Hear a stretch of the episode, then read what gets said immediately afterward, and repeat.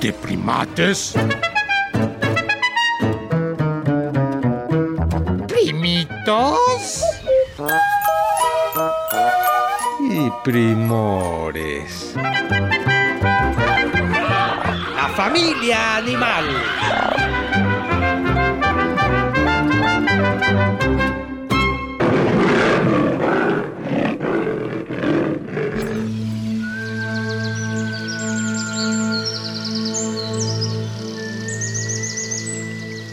Soy artiodáctilo. Tengo un número par de pezuñas y no me dejo ver. Me escondo tras los árboles o las plumas. Tengo astas y no soy bandera. ¿Ya me pueden adivinar o esto los desespera? Ay, la verdad sí me desespero, primor invitado. Porque, ¿qué es eso de artiodáctilos? Pues hay muchos. Y de los que tienen asta, yo no sé ni qué es eso, no entiendo. Sí, creo que el rinoceronte que tuvimos de invitado era artidáctilo, que, que como bien dice nuestro misterioso invitado, quiere decir número pares de pezuñas, o sea, 2, 4, 6, 8, 10.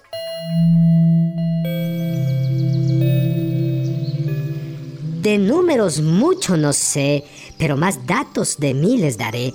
Más fácil se las voy a poner. Jalando un trineo en Navidad con un gordito en tele me pueden ver. Bueno, más claro ni el cero. Yo sé. Se trata de era Rodolfo un reno, reno, reno, reno. Oh, oh, oh. Ya, Era- primate mayor, no cantes. Y tú, Reno, no le digas gordito a Santa. ¡Qué mal plan! Se me ocurrió esa pista porque ya casi la Navidad está lista.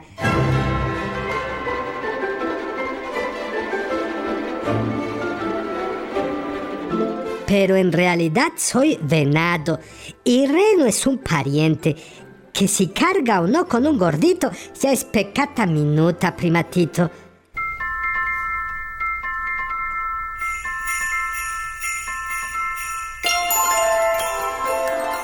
Lo que sí te puedo asegurar es que los renos un trineo pueden jalar, pues es de mis parientes fuertes y grandes y pesa hasta 270 kilos rodantes. Yo soy venado con la blanca y Bambi pudo haber sido mi compañero de banca. Claro, qué tontería se me ha salido. Si a la escuela la verdad nunca iré y nunca he ido.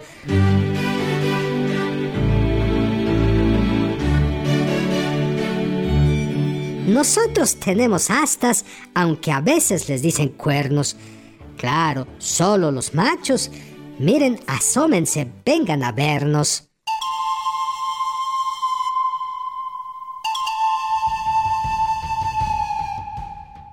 Pues será con la imaginación, porque los primates escuchas solo te conocen por los ruidos que haces, por lo que dices.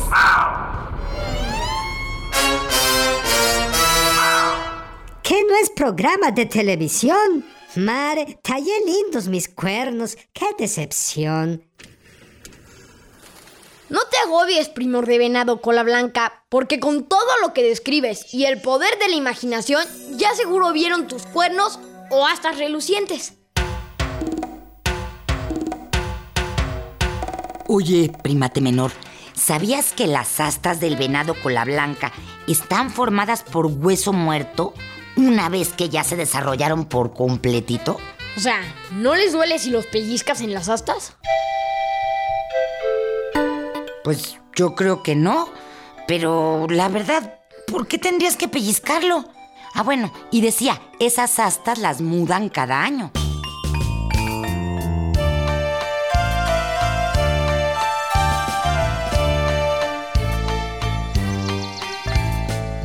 Los venados o ciervos habitamos en la totalidad de Europa, Asia, América y norte de África también me toca.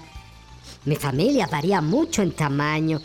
El alce es el más alto, llegando a más de dos metros y sin dar siquiera un salto.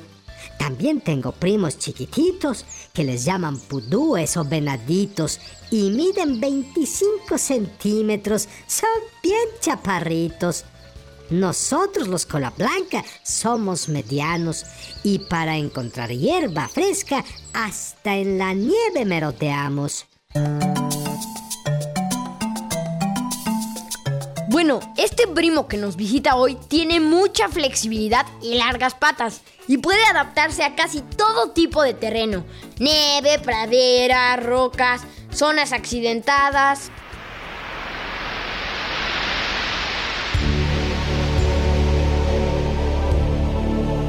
Mm, y también sé que son excelentes nadadores.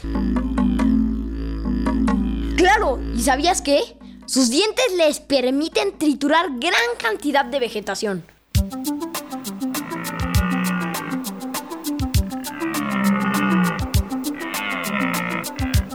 Me siento encantado de todo lo que me han halagado y quizás por emocionado del asunto de mis astas, más no les he contado. Los machos mucho calcio requerimos para concluir el desarrollo y que nuestras astas crezcan como pinos. Ah, sí, es súper interesante, venadito cola blanca. Alguna vez leí que después de unos meses en que ya se formaron las astas, los como cuernos, pues, la sangre les deja de circular por ahí. Y la piel muerta y pelitos que estaban como arriba de esas astas, se las quitan frotando contra los árboles. Y entonces el huesito queda desnudito, tomando ese color tan blanco característico y puliditos.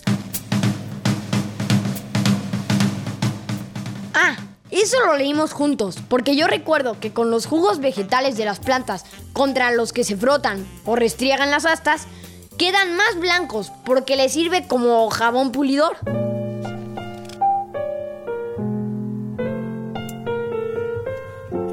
Pero quiero decirles que no froto mis astas para que se vean bonitas, sino más bien para que nadie se meta con mis venaditas. Al raspar los árboles hacemos marcas territoriales y amenazamos los otros machos que quisieran ser rivales.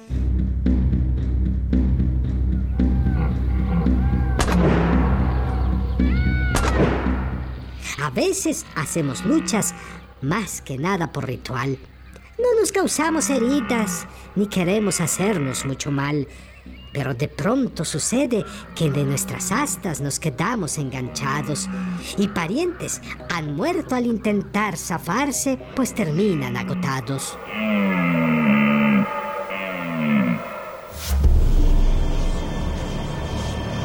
Ah, qué feo asunto, porque todo comienza por un ritual y de pronto ¡ay! se enganchan y ¡ah! no pueden desatorar la cabeza y batallan y batallan y nada. Además, así ni se pueden mover a tomar agua o a comer y ahí se quedan. Y siguiendo con las astas que solo tiene el macho, a veces se quedan cortas por falta de alimento. ¡Qué gacho!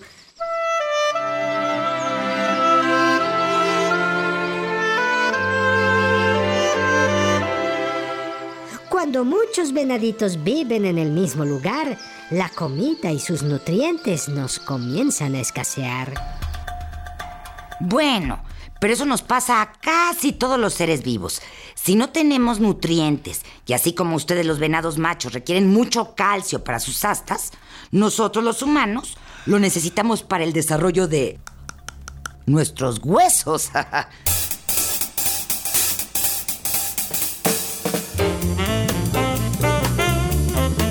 A ver, ya no entiendo. A veces dice que es venado y otras que es ciervo. ¿Es lo mismo?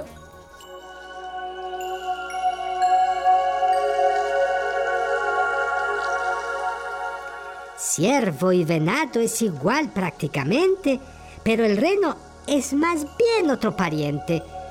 Muchas especies de ciervos forman grupos militares y gregarios, pero los machos no tanto, somos más bien solitarios.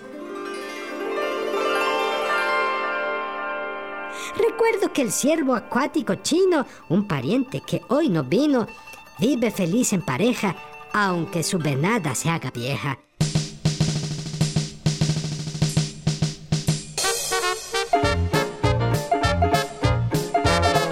Los venados con la blanca, la soledad no sufrimos. Andar como chivas locas desde chiquitos lo hicimos. La hembra tiene cuidado mientras están bebecitos.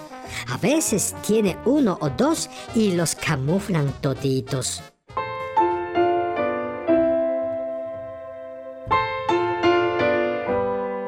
Es cierto, las hembras pueden o tienen uno o dos por camada. En raros casos, hasta cuatro. Pero decía antes de que me interrumpieras que después de 160 o 200 días de embarazo o gestación nacen los venaditos. Claro, en algunas especies de ciervos es más tiempo.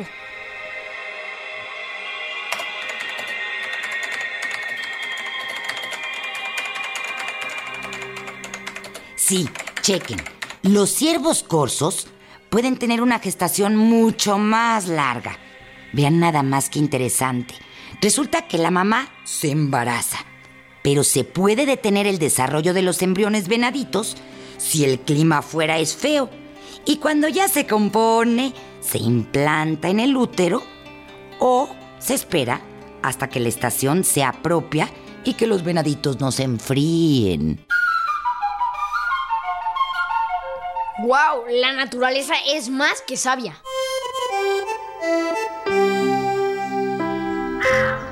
Mis crías o venaditos se llaman gabatos y por ser animales no hay que comprarles zapatos. Los llamados cola blanca tenemos apareamiento. Cuando la hembra entra en celo, ese es nuestro momento. El invierno es propicio para poder conquistar a una ciervita muy linda que se quiera enamorar. Ah, sí, los cervatillos o venaditos nacen más o menos a los 200 días. La hembra los pare en un matorral denso. Entiéndase con mucha hierbita y pajitas. Y bueno, me imagino que es para ocultarlos de sus depredadores. Bueno, en parte, ya que sería un manjar para los coyotes, pero además la naturaleza los dota de un pelaje moteado y se confunde con la sombra que hace la vegetación. Uy, y por si esto fuera poco, es difícil que sean... No, no tengo mocos. Quería decir que sean olfateados por sus depredadores, ya que los venaditos al nacer casi no huelen a nada y dejan de oler incluso los primeros días.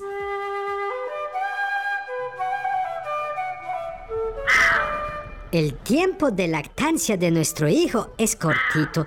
Hablamos de un par de meses de leche materna y luego, luego comienza a consumir follaje nuestro venadito.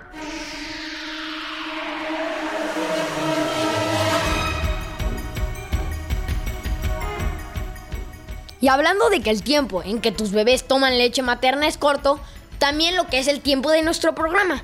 Y muero por contarles algo del venado en el mundo maya. A ver, viene de rapidín. Y que no le digan en la esquina el venado, el venado, porque a mí me mortifica el. Y cuenta la leyenda que cuando Itzamna creó la tierra, la hizo tan bella que todos querían vivir ahí. Itzamna creó entonces el Mayab y eligió a tres animales como sus representantes: el faisán, la serpiente y el venado.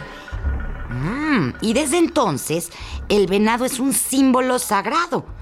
Aparece en sus creencias, en su vida común. Hay códigos escritos en la piel de venado. Incluso hay platillos típicos con su carnita. Pero eso sí está grave, porque el venado cola blanca se está extinguiendo. Bueno, tu abuela, que era yucateca, ¿no? Sí. Nos invitó a comer alguna vez y yo vi que el chic de venado lo hacía con res, nada más la deshebraba delgadita. Se pueden cambiar las cosas. Reses hay muchas. Pero bueno, creo que esto es más bien por la cacería de los primates orates que creen que un deporte es lastimar a un animal.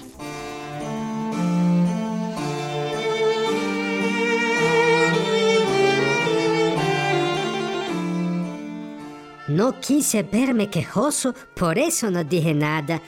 Pero la cacería indiscriminada debería ser castigada. Mi depredador más despiadado no es el puma ni el jaguar, sino el orate humano que solo nos quiere colgar en paredes disecado. Y no tengo más que hablar. ¿Ah?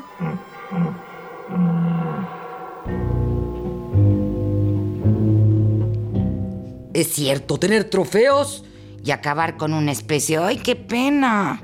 Pero acabemos con esto, informándonos y denunciando. Por lo pronto, escuchemos qué opinan unos primitos sobre ti y tus parientes. El venado, el venado, y que no le digan ni le cuenten. El venado, el venado, y que no le digan en la esquina. El venado, el venado, porque a mí me mortifica. El venado, el venado. Tienen cuernos. Yo no los he visto. En televisión sí, que llevan a Santa Claus. O algunos los veo en programas de animales. En el 11 a veces. En lugares muy cálidos, como en la nieve y en el desierto. La de Bambi. Matan a su mamá, los cazadores, y después lo quieren matar a él. Sí, está padre esa película.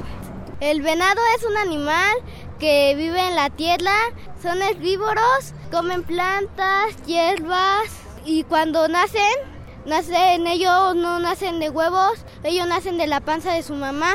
Ellos tienen que huir de los leones, tigres, jaguares, chitas, porque ellos se los comen, el venado cola blanca. Se llama así porque tiene su cola es blanca.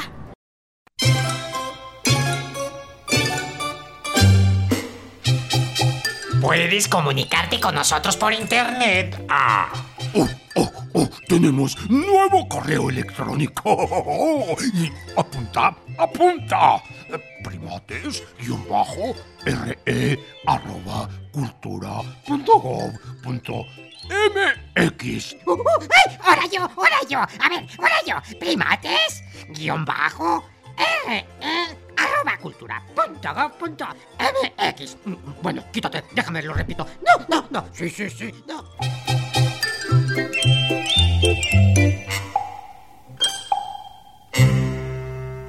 En esta jungla de asfalto estuvimos con ustedes los primores Antonio Fernández y Sergio Bustos. Ah, y Sayuri Sánchez. Los primates Max Lavalle y Lulu Miogenburg. Con los primitos que quisieron opinar.